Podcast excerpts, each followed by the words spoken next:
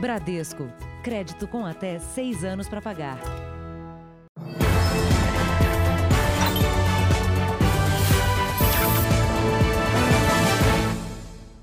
Olá, boa noite. Boa noite. Uma quadrilha levou terror a uma pequena cidade no interior de São Paulo ao tentar assaltar a casa de um comerciante. Houve troca de tiros de alto calibre. Na fuga, uma pessoa foi feita refém e os criminosos conseguiram escapar por uma mata. A câmera de segurança registra a chegada da polícia antes das 10 da manhã. Começam os disparos e um tiro acerta o para-brisas da viatura. O PM que saiu primeiro atira para ajudar o companheiro a escapar. Os dois correm juntos para se proteger. Vizinhos também se esconderam dos tiros. Esta caminhonete foi atingida por dois disparos. Segundo a polícia, os criminosos usavam fuzis. E foi muito feio, muito feio mesmo os tiros. Foi a coisa que agora eu estou com dor de cabeça até agora. Pelo menos seis homens invadiram esta casa em Salto de Pirapora, município tranquilo de 43 mil habitantes no interior de São Paulo. Foi um morador que desconfiou da movimentação na rua e chamou a polícia. Sim, com certeza houve alguma informação de que esse, esse proprietário do posto estaria com algum valor aí na residência. Isso despertou a atenção desses criminosos que planejaram a ação. Os criminosos derrubaram o portão para fugir com uma caminhonete que estava na garagem.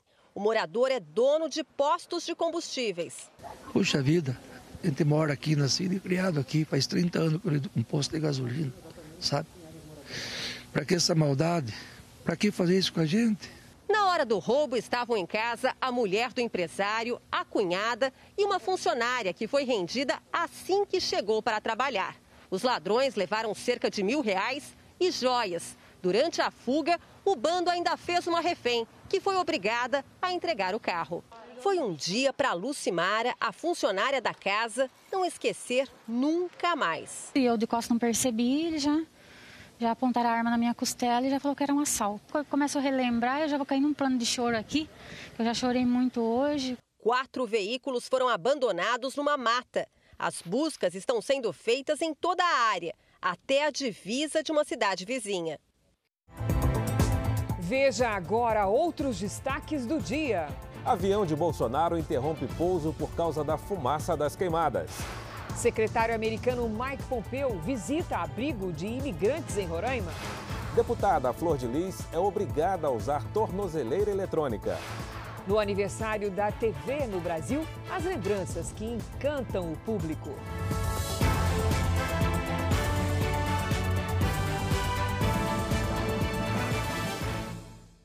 Oferecimento Bradesco. Abra sua conta sem tarifa pelo app.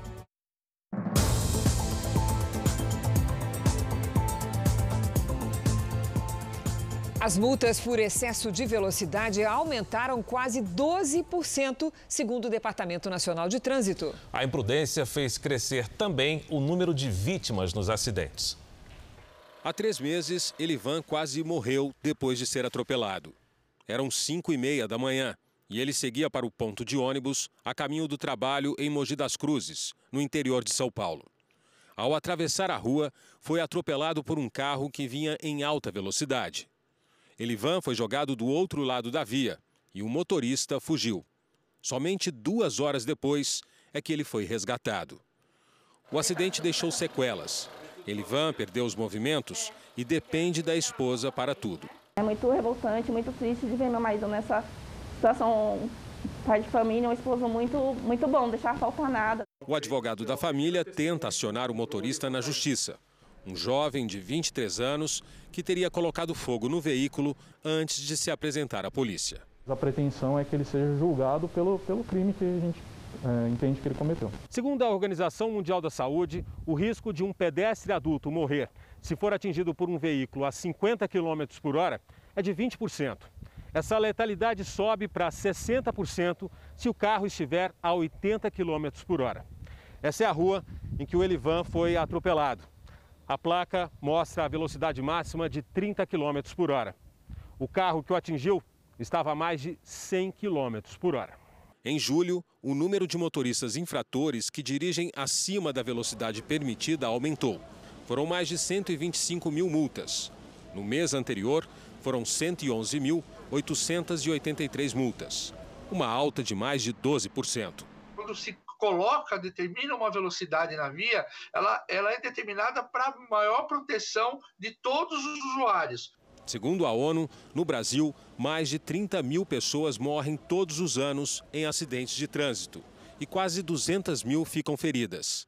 São números de guerra e que deveriam chamar a atenção de todos. Para Marta, as leis devem ser mais rígidas e as penas para quem abusa no trânsito devem ser cumpridas. Quem está preso somos nós, meu mãe está tá preso numa cama. Em Belo Horizonte, a polícia exumou o corpo de uma mulher morta há uma semana após uma cirurgia estética. Essas são as últimas imagens de Edisa Solone, de 20 anos, antes de ser operada. Tchau, linda. Boa sorte. Edisa realizou uma lipoescultura nos glúteos e na barriga dia 11 de setembro. Teve complicações após a cirurgia e morreu no dia seguinte. A causa da morte, segundo os laudos, é embolia pulmonar, ou seja, coágulos nos pulmões. O corpo foi exumado na manhã de hoje e levado ao IML de Belo Horizonte. O delegado que comanda a investigação não gravou entrevista, mas disse que novos exames necrológicos serão fundamentais para explicar por que ela morreu e se a causa tem relação com a cirurgia. Conversas por um aplicativo de celular nos dias que antecederam a cirurgia e que vieram à tona só agora mostram que Ediz estava preocupada com o problema detectado durante o pré-operatório. A atendente pergunta se ela tomou um remédio para o problema da urina. Você já tomou medicação para melhorar a alteração no exame de urina? Sim, eu tomei é, o antibiótico. Em outra conversa, Edisa diz que o dia da cirurgia está próximo e pergunta se é preciso passar na clínica antes da data agendada. Eu opero sexta-feira agora, dia 11. Eu gostaria de saber se eu preciso voltar aí antes de operar. A secretária responde que antes não, somente no dia da cirurgia mesmo. As conversas foram anexadas ao inquérito que investiga a morte de Edisa. A polícia determinou o fechamento da clínica e investiga se houve erro médico. A gente está apurando e aguardando o laudo pericial, né, tanto da exumação como da avaliação da clínica, se haveria ou se a clínica teria ou não teria toda a estrutura necessária para os procedimentos estéticos pela qual ela divulgava. Em nota, a clínica informa que irá aguardar o laudo do IML para se pronunciar. Uma mulher mantida em cárcere privado pelo ex-companheiro foi salva pela chegada da patrulha Maria da Penha, no Rio de Janeiro. Os policiais foram até a casa para verificar se uma medida protetiva estava sendo cumprida e pegaram o agressor em flagrante. Esta mulher pensava estar segura. Ela denunciou o companheiro por causa das agressões que sofria e conseguiu uma medida protetiva para que ele saísse de casa. Eu já morei em kitnet e segundo a eu não podia abrir a janela, eu não podia falar com o vizinho, é como se eu tivesse perdido a minha identidade. Ainda assim, ela viveu 12 horas de agressão e cárcere privado em Japeri, na Baixada Fluminense.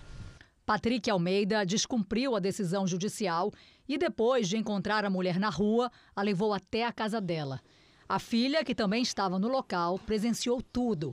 A vítima foi salva com a chegada da Patrulha Maria da Penha, que, por coincidência, tinha ido até lá verificar se a medida protetiva estava sendo cumprida. A vítima própria relatou que se não fosse a filha, ela tinha morrido, porque a filha entrava e falava: Você falou que essa é a última vez que você ia bater na minha mãe. Dessa vez, o patrulhamento deu certo. Mas nem sempre é assim. Com tantas medidas protetivas garantidas pela Lei Maria da Penha, não há efetivo policial suficiente para fiscalizar se o distanciamento do agressor está sendo cumprido. A gente tem um projeto de lei que está em andamento para que nesses casos é, tenha um monitoramento eletrônico disso, dessa situação com relação ao afastamento do, do agressor. Só este ano, a Justiça do Rio concedeu mais de 18 mil medidas protetivas com o isolamento social, a Polícia Militar registrou um aumento de 12% nas denúncias de agressão contra a mulher.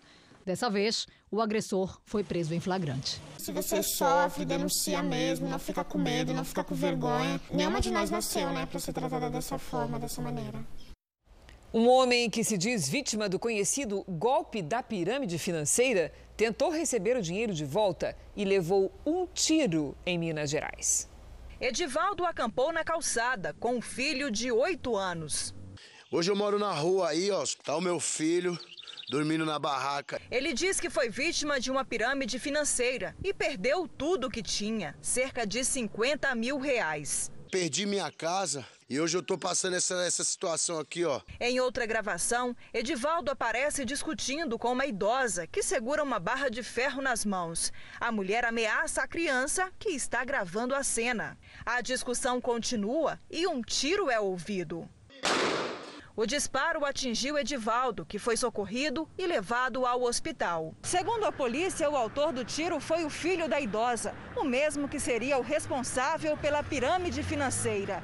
Ele fugiu, mas se apresentou à polícia depois. O homem vai responder em liberdade pelos crimes de fraude e tentativa de homicídio. Pela ameaça à criança de 8 anos, a idosa foi denunciada pelo Conselho Tutelar de Itamonte, sul de Minas Gerais.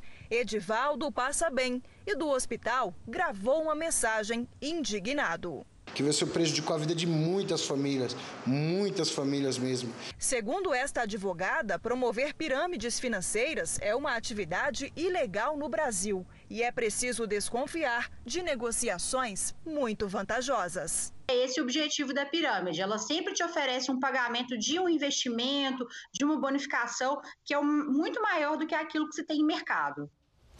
A Justiça do Rio de Janeiro obrigou a deputada Flor de Lis a usar tornozeleira eletrônica. Nós vamos conversar com Pedro Paulo Filho, que tem os detalhes dessa história. Pedro Paulo, boa noite.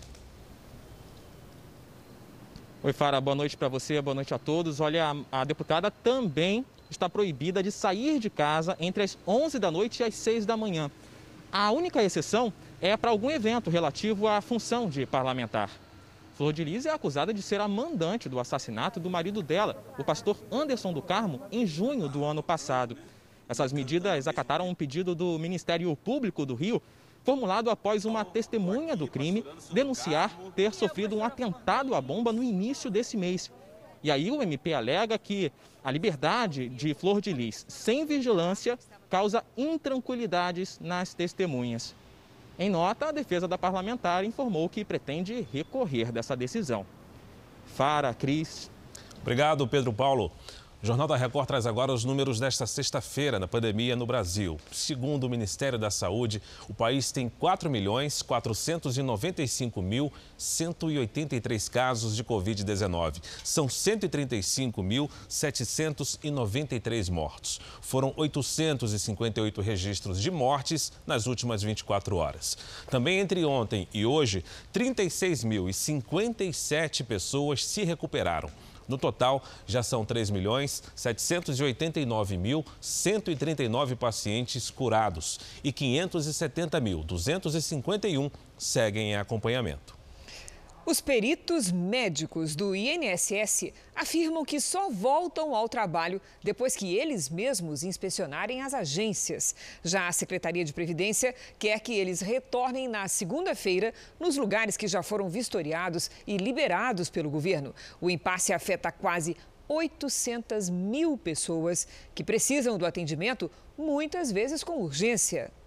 A Associação Nacional dos Peritos Médicos Federais divulgou hoje uma nota em que afirma que a partir de segunda-feira, os próprios médicos vão inspecionar as agências para retomar o serviço. Isso vale até para as que já foram consideradas aptas pelo governo. O secretário da Previdência diz que as perícias devem voltar na segunda e quem não comparecer terá o salário descontado. Tudo muito gradual, né? Então depende muito das agências. Muitas delas já estão ok e já estão começando a trabalhar. Já determinei que todos voltem, desde que não estejam em grupo de risco. Em todo o país, passa de um milhão e meio de pessoas que precisam de algum tipo de atendimento no Instituto Nacional do Seguro Social. E desses, 790.390 beneficiários aguardam perícia médica. Nilzo é uma dessas pessoas. Passou por duas cirurgias em março e deveria retornar ao trabalho em junho Mas a perícia já foi remarcada três vezes. Estou precisando, né? Eu dependo do meu trabalho para sobreviver, né? Um segundo ponto de atrito entre a Prefeitura de Porto Alegre e a Câmara Municipal diz respeito a uma lei que obriga o Poder Executivo a realizar testes de Covid-19 em todos os trabalhadores de serviços essenciais, entre eles os profissionais da saúde. A Prefeitura pediu na Justiça a suspensão da lei. Esta mulher é técnica de enfermagem em um hospital municipal de Porto Alegre. Ela conta que trabalhou seis meses na linha de frente do combate ao coronavírus sem receber nenhuma assistência da prefeitura. As pessoas acabam positivando, isso passa de certa forma despercebido e aqueles, aquelas pessoas que tiveram contato direto com os colegas que positivaram não estão sendo testadas em momento algum desde o início da pandemia. Atualmente, a Prefeitura da capital gaúcha testa para o novo coronavírus apenas quem tem sintomas ou teve contato com alguém que testou positivo para a doença. Neste caso, para ter direito ao exame, o paciente precisa atender a uma série de critérios, como ter ficado pelo menos quatro horas no mesmo ambiente da pessoa diagnosticada com Covid-19 no período de transmissão do vírus. Uma lei aprovada no mês passado pela Câmara de Vereadores de Porto Alegre determina que a Prefeitura ofereça testes gratuitos também para trabalhadores de serviços essenciais, incluindo os profissionais de saúde, a cada 15 dias. Segundo os servidores dos hospitais, a norma não está sendo cumprida. Nenhuma categoria está sendo testada: médicos, técnicos, nem enfermeiros, nem fisioterapia, nem o pessoal da lavanderia, nutrição e dietética, higienização, nenhum profissional dentro da HPS, a não ser que apareça com sintomas gripais. A prefeitura entrou com uma liminar na justiça pedindo a suspensão da lei, que seria inconstitucional. O poder executivo do município de Porto Alegre entende que é de competência do executivo a iniciativa desta lei e não da Câmara de Vereadores, por se tratar de um tema que altera o funcionamento dos órgãos públicos municipais. O poder público argumenta também que gastaria mais de 123 milhões de reais para testar todas as 821 mil pessoas que se enquadram na lei, o equivalente a 150 reais para cada teste. Mas dados obtidos pelo Núcleo de Investigação da Record TV mostram que o Ministério da Saúde pagou mais de 10 milhões de reais para repassar 640 mil testes aos municípios do sul do país. Com isso, o custo médio do teste seria de quase 16 reais, um valor cerca de 10 vezes menor do que o estipulado pela Prefeitura. Desde o início da pandemia, mais de 200 profissionais de saúde morreram e outros 257 mil foram infectados pelo novo coronavírus no país, segundo o Ministério da Saúde. Entre os trabalhadores mais afetados estão técnicos e auxiliares de enfermagem. É sempre uma atenção. O que, que vai acontecer com a minha família? Se eu levar a doença para casa? Se eu contaminar as pessoas? Né? E assistência. Se eu não recebo assistência, minha família automaticamente também não vai receber assistência alguma. A gente se sente é, abandonado. A Prefeitura de Porto Alegre afirma que a reportagem não levou em conta o tipo dos testes fornecidos pelo Ministério da Saúde. Segundo a Prefeitura, são aplicados exames do tipo RT-PCR, que seriam mais precisos. A Prefeitura também diz ser a administração do Sul que mais realizou testes. O impeachment do prefeito de Porto Alegre, Nelson Marquesan Júnior, do PSDB, voltou a tramitar na Câmara de Vereadores. O processo estava parado desde quarta por causa de uma liminar. Ontem à noite, o Tribunal de Justiça Gaúcho decidiu permitir o prosseguimento. Marquesan foi denunciado pelo suposto uso irregular de recursos em publicidade. Procurada pela Record TV, a defesa do prefeito afirmou que se pronuncia apenas nos autos do processo. Veja daqui a pouco: empresário boliviano é agredido durante assalto e entra em coma. E também, secretário americano Mike Pompeo visita abrigo de imigrantes em Roraima.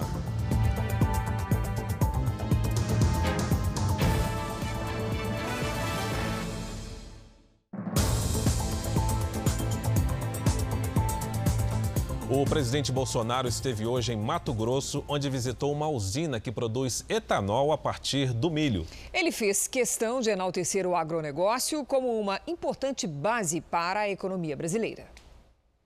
A região de Sinop, a 500 quilômetros de Cuiabá, já é conhecida pela grande produção e escoamento de milho. Agora, a usina que transforma esse grão em etanol e que foi ampliada é a maior da América Latina.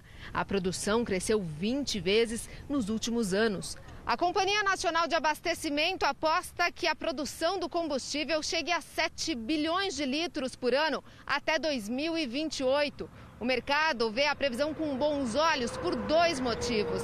Porque é uma opção para fugir das oscilações do preço do petróleo e também porque a rentabilidade do etanol feito de milho é muito maior do que aquele feito com cana-de-açúcar.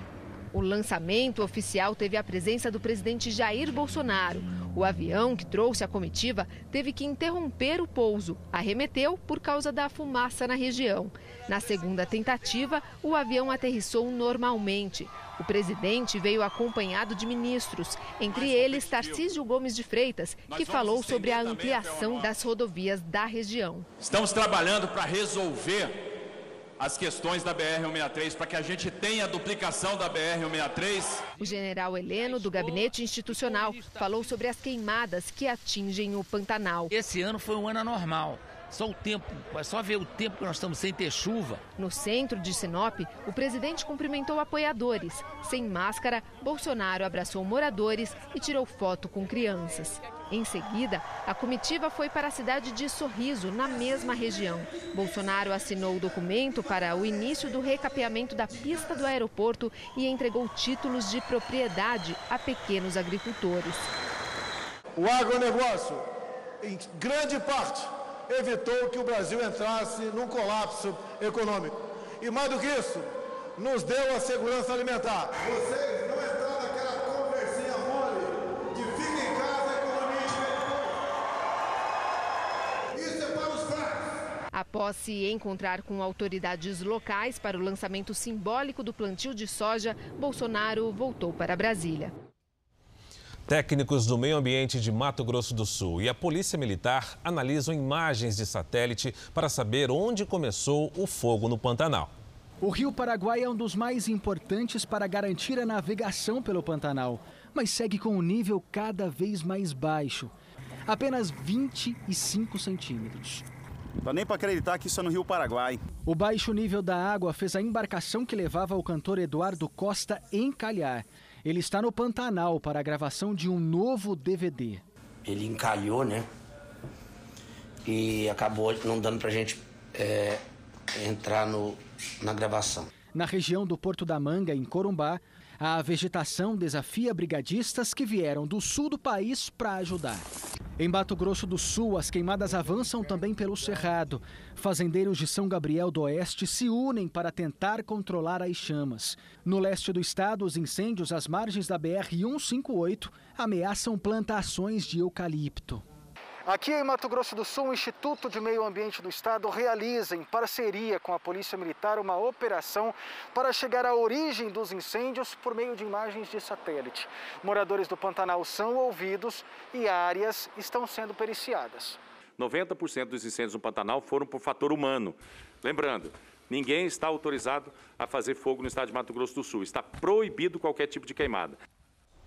Uma frente fria mudou o tempo em áreas de São Paulo e Mato Grosso do Sul. Teve até registro de garoa. Lidiane, como é que vai ser o último fim de semana do inverno? Bem diferente dos últimos dias, viu, Cris? Boa noite para você, para todo mundo que nos acompanha. Vamos ter frio e mar agitado no sul e chuva na região central. Mais cedo, inclusive, com forte calor no interior de São Paulo, um redemoinho de fogo se formou em Ribeirão Preto. O fogo das queimadas subiu com o vento e avançou pela área.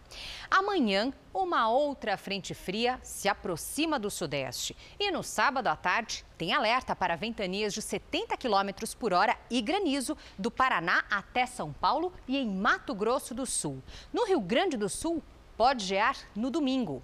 No fim de semana só não chove entre Goiás e o Ceará e no interior gaúcho e catarinense.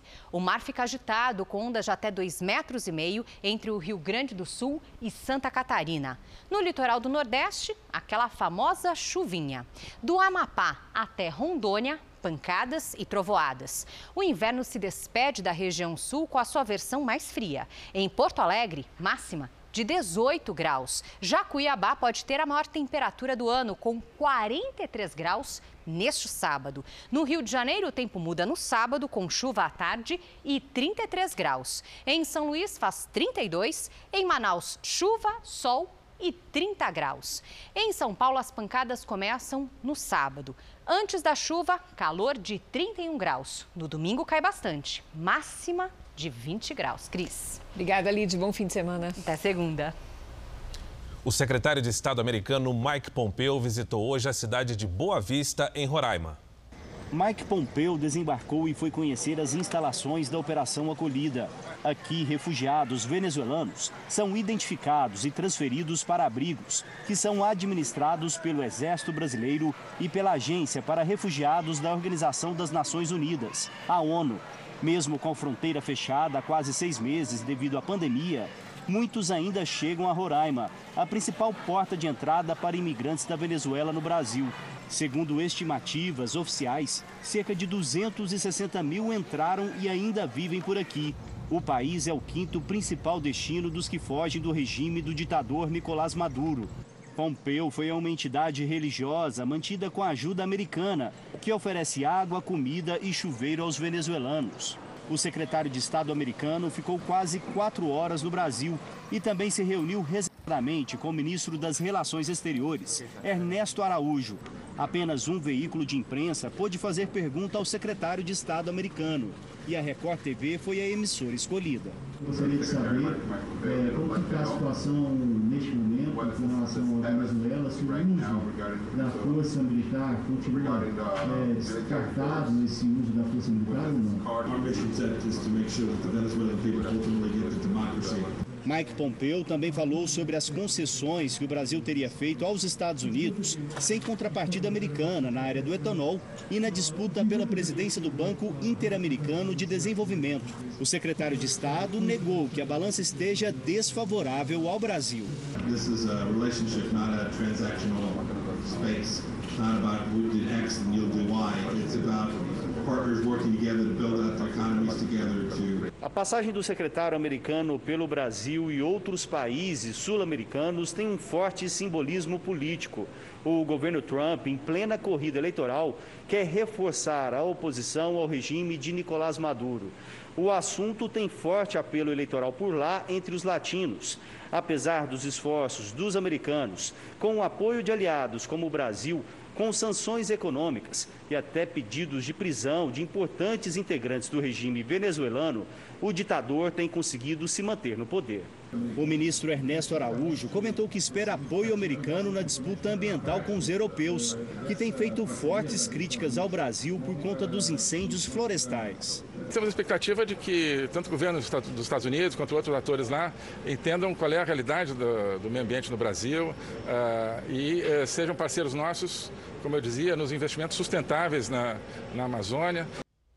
O presidente da Câmara dos Deputados, Rodrigo Maia, criticou a visita de Mike Pompeo às instalações da Operação Acolhida, perto da fronteira com a Venezuela, em Boa Vista. Segundo ele, a iniciativa, a 46 dias da eleição presidencial americana, não condiz com a boa prática diplomática e afronta as tradições de autonomia e altivez das políticas externa e de defesa do Brasil. Maia cita o artigo 4 da Constituição para lembrar que o país deve respeitar os princípios da independência nacional, autodeterminação dos povos, não intervenção e defesa da paz. Veja a seguir um resgate de dezenas de cães que sofriam maus tratos. E também momentos inesquecíveis da TV brasileira, que completa hoje 70 anos.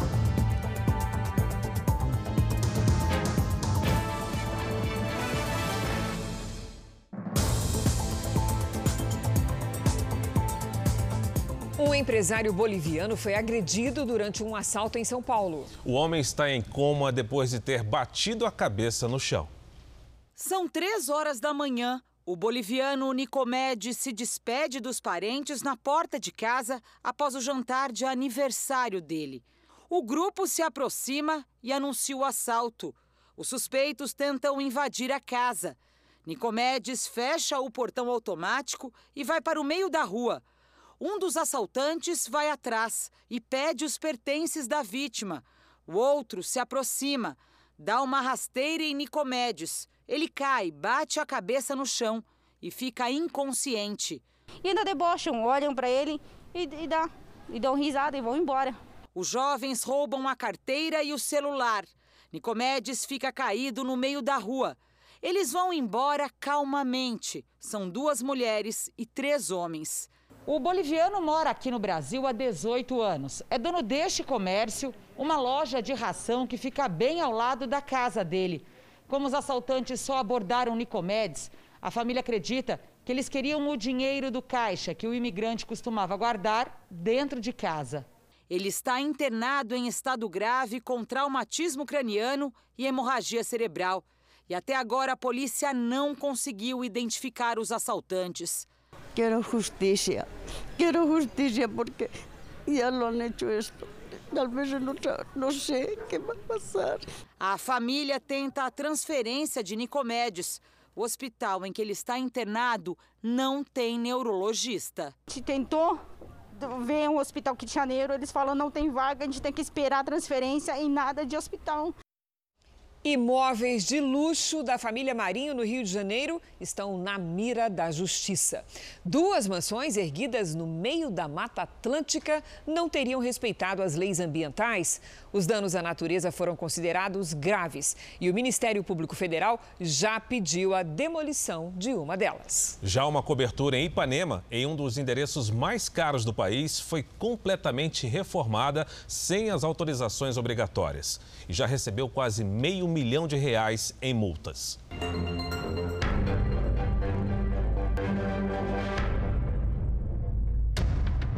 Dois retângulos de concreto cravados na encosta da Mata Atlântica. Um projeto arquitetônico ousado que demorou três anos para ser concluído.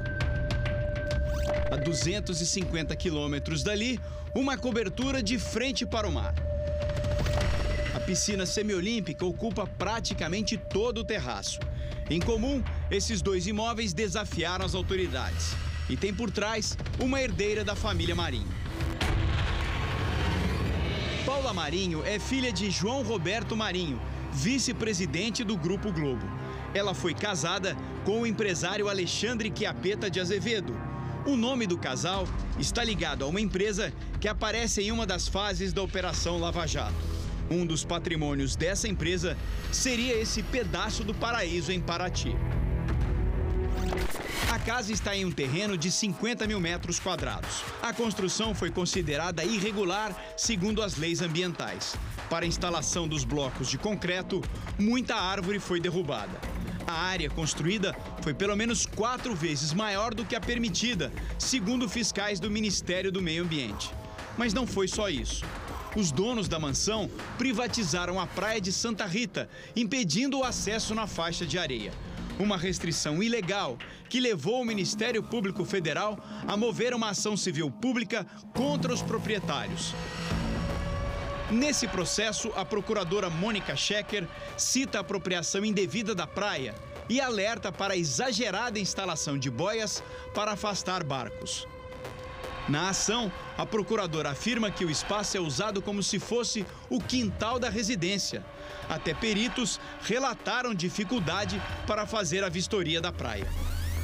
No mesmo documento, o Ministério Público Federal reforça a denúncia de ocupação irregular de um espaço público, dizendo que foi constatada a presença de segurança armada no local. Desde 2014, a justiça tenta intimar os donos da mansão, mas sem sucesso. A casa está registrada em nome da Agropecuária Vene. Na Receita Federal, um dos sócios é Celso de Campos. O endereço que consta na ação fica nesse prédio residencial em Copacabana. Celso de Campos está? Ah, não. Tenho dois anos aqui, nunca vejo pessoal queimar uma senhora sozinha. A agropecuária Vene tem sociedade com uma outra empresa, a Vaincre LLC, controlada por uma terceira empresa, a Glen Participações. O principal sócio da Glen é o ex-marido de Paula Marinho, Alexandre Chiapeta de Azevedo. Essas conexões empresariais foram descobertas na Operação Triplo X. O alvo foi um escritório de advocacia especializado em aberturas de empresas em paraísos fiscais para lavagem de dinheiro. Esse esquema ficou mundialmente conhecido como Panama Papers. O esquema foi tema do filme A Lavanderia, lançado em 2019. O vazamento de milhões de dados sigilosos desvendou uma rede de empresas em paraísos fiscais e uma bilionária sonegação de imposto. Um escândalo mundial que partiu de um escritório de advocacia onde Paula Marinho e o ex-marido eram clientes. Nas planilhas apreendidas no escritório em São Paulo, aparecem os nomes da Glen Participações e da Vaincre LLC. Os valores que estão nos documentos são taxas de manutenção das contas e teriam sido pagas por Paula Marinho de Azevedo. A sobreposição de empresas é um mecanismo utilizado para ocultar o verdadeiro dono de contas no exterior e o patrimônio não declarados que acaba acontecendo, especialmente nos paraísos fiscais, é essa aspecto de nós temos operações que não são muito transparentes ou que outras pessoas, em geral, consigam investigar o que está acontecendo. E isso propicia, obviamente, alguns aspectos de fraude, porque ninguém sabe se aquelas operações têm lastro, se não tem lastro, se tem regularidade, se não tem regularidade, exatamente por falta desse registro de informações mais completo. Também no litoral do Rio, num cenário paradisíaco, irregularidades em outro imóvel ligado à família Marinho. A propriedade, isolada na ilha da Josefa, na Baía de Ilha Grande, em Angra dos Reis, foi construída às custas de danos ambientais e da derrubada de árvores, segundo o Ministério Público Federal. A propriedade dispõe de um heliponto no meio da Mata Atlântica. No interior, espaços confortáveis, área para jogos, ampla sala de jantar, adega e quarto com vista panorâmica. Sites especializados indicam que a propriedade pode valer cerca de 15 milhões de dólares, ou mais de 70 milhões de reais. Na ação civil pública, o Ministério Público Federal considera réu o empresário João Roberto Marinho e informa que a ilha pertence à União, que tem interesse na preservação ambiental e dos recursos naturais. Por isso, o MPF pede a demolição das construções irregulares. O processo está nas mãos do juiz Rodrigo Gaspar de Melo desde março para que seja proferida a sentença. O Jornal da Record procurou o juiz, mas não teve retorno. Para esse ambientalista, a família Marinho se beneficia do poder econômico para ter privilégios imobiliários. O que nós estamos diante é de um caso clássico de impunidade ambiental, em que grupos econômicos ou pessoas com alto poder aquisitivo privatizam áreas públicas, ocupam áreas que são de preservação permanente, portanto, é proibido a construção ali, e elas contam com impunidade, porque uh, isso viram inquéritos civis, esses inquéritos, eles demoram a ser concluídos, porque do outro lado nós temos escritórios de advocacia poderosos, na maioria desses casos, depois de 10, às vezes até 20 anos, Finalmente, isso chega ao Poder Judiciário. Vieira Solto, Praia de Ipanema, um dos metros quadrados mais caros do mundo. Foi nessa avenida que Paula Marinho, herdeira da família Marinho, percebeu que precisava de mais espaço numa cobertura e decidiu construir mais dois andares sem pedir autorização à prefeitura. Mais uma vez, um imóvel ligado a Paula Marinho é alvo das autoridades. A reforma começou sem autorização da prefeitura em 2013 e logo incomodou a vizinhança. A ouvidoria da prefeitura recebeu 11 denúncias contra a obra. O tamanho da reforma levou técnicos a fazer vistorias. O prédio onde Paula Marinho mora foi idealizado pelo arquiteto Oscar Niemeyer. Seriam 2 mil metros quadrados a mais, segundo a prefeitura. Tudo ilegal. Em 2014, a obra foi embargada e teria que ser demolida. Paula Marinho recorreu da decisão e não se importou com o embargo. A reforma estava a pleno vapor quando uma vistoria foi feita. Técnicos da prefeitura flagraram funcionários trabalhando e que Paula teria retirado a piscina original da cobertura. A reforma ultrapassou ainda a altura máxima permitida, como mostra essa foto. Paula Marinho foi multada 12 vezes. O valor chegou a quase meio milhão de reais. Laudos de interdição da cobertura foram emitidos, mas as irregularidades para a neta do jornalista Roberto Marinho não foram problema. Para manter a reforma, ela teria contratado na época o escritório da então primeira-dama do Estado, Adriana Anselmo, para reverter a situação.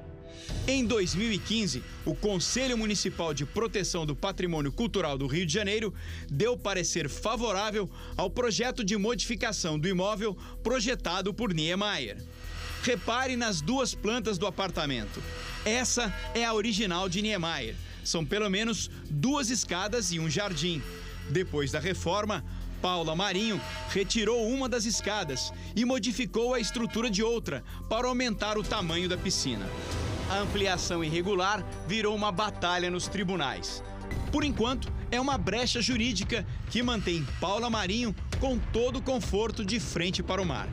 É também na justiça que Paula, uma das herdeiras do Grupo Globo, e o ex-marido terão que explicar sobre as irregularidades da mansão erguida no meio da Mata Atlântica.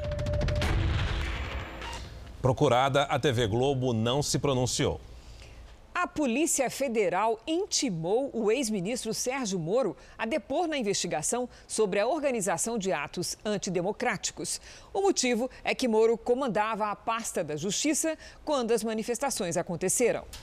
Mais de 50 cães que viviam em condições precárias foram resgatados de uma casa em Niterói, no Rio. O imóvel de dois andares escondia a realidade dos animais e teve que ser isolado para que os 54 cães fossem resgatados. Foi uma operação conjunta da Secretaria do Meio Ambiente, Polícia e Prefeitura de Niterói. Segundo os vizinhos, os cachorros viviam em situação precária havia pelo menos cinco anos. Os cachorros ficam bebendo água daquela piscina suja. É de chorar ver os bichinhos sofrendo do jeito que sofrem. O dono da casa vive sozinho e, segundo a família e os vizinhos, sofre de esquizofrenia. Por isso, não deve responder pelo crime de maus tratos. Mas ele foi levado para a delegacia para prestar depoimento e agora deve passar por exames médicos que comprovem a doença. Uma veterinária foi chamada para cuidar dos cães. Realmente a situação foi bem desagradável. A gente encontrou bastante animal debilitado, tem animais que estão bem fracos, tem animais que estão no estado de desnutrição já avançado e isso preocupa bastante. Na semana passada, o Senado aprovou uma pena maior para o crime de maus tratos a cães e gatos. Agora, a punição pode chegar a cinco anos de prisão. A lei ainda precisa ser assinada pelo presidente Jair Bolsonaro. A expectativa é que os animais resgatados na operação de hoje ganhem um novo lar em breve. Esses animais estão indo para lar temporários e os animais que a gente conseguir tirar estão sendo castrados e posteriormente colocados para adoção. Neste exato dia, 70 anos atrás, acontecia a primeira transmissão de TV no Brasil. A gente festeja essa trajetória relembrando espetáculos, programas de auditório e shows que começaram ao vivo e consolidaram a televisão no gosto dos brasileiros. Som ganhou a companhia da imagem, o mundo inteiro se abriu dentro dos lares brasileiros. A enorme caixa, que mais parecia um armário, já nasceu com a vocação de entreter. Antes da década de 50, a diversão estava nos teatros, nas salas de cinema.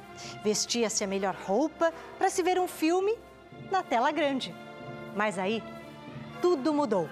A televisão transformou o entretenimento em hábito doméstico. Sentar-se diante dessa tela se tornou um ritual familiar e cotidiano. Com o tempo, as pessoas, algumas pessoas com poder aquisitivo foram comprando a televisão. Aí as famílias começaram a se reunir para assistir televisão. Não é segredo para ninguém que eu amo a vida. Ao vivo e em preto e branco, se fazia rir e chorar. Nos humorísticos, nos programas de auditório. Benedita, sirva aos hóspedes, pelo amor de Deus.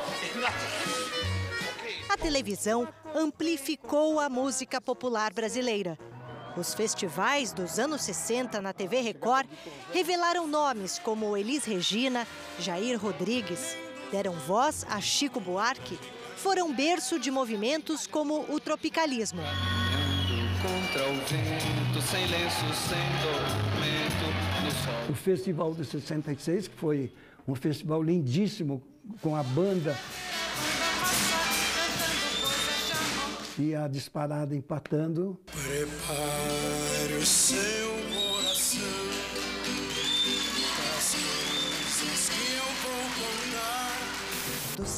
70 anos de TV brasileira, Newton Travesso viveu praticamente todos eles. E a porta de entrada foi a Record.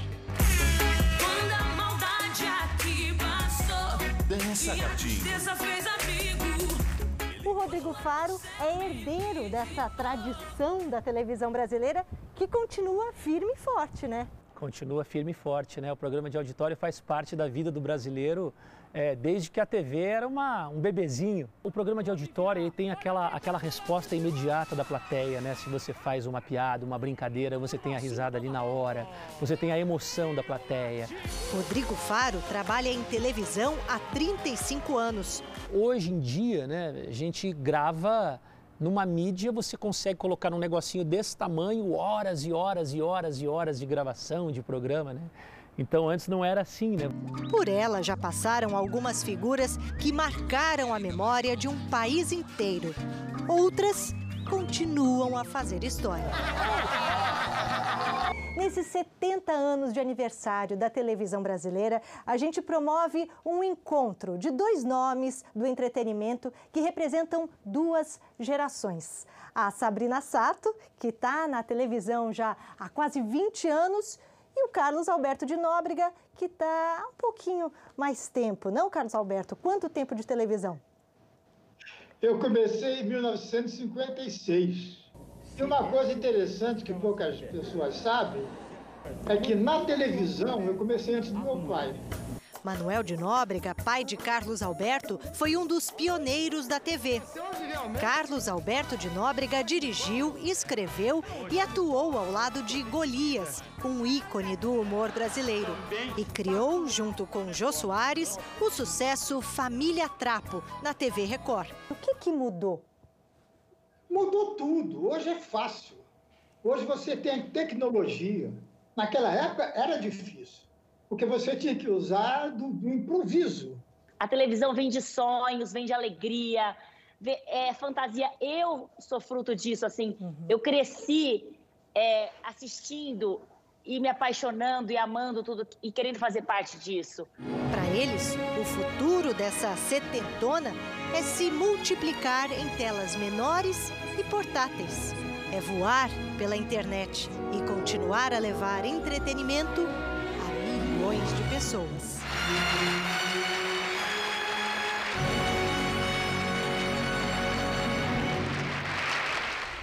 Nós queremos saber como você assiste ao Jornal da Record. Use a hashtag você no JR e envie uma foto para nós. O Jornal da Record termina aqui. A edição de hoje na íntegra e também a nossa versão em podcast estão no Play Plus e em todas as nossas plataformas digitais. E à meia-noite e meia tem mais Jornal da Record. Fique agora com a novela Apocalipse. Boa noite e ótimo final de semana. Eu volto domingo no Câmera Record especial sobre os 70 anos da TV. Ótima noite.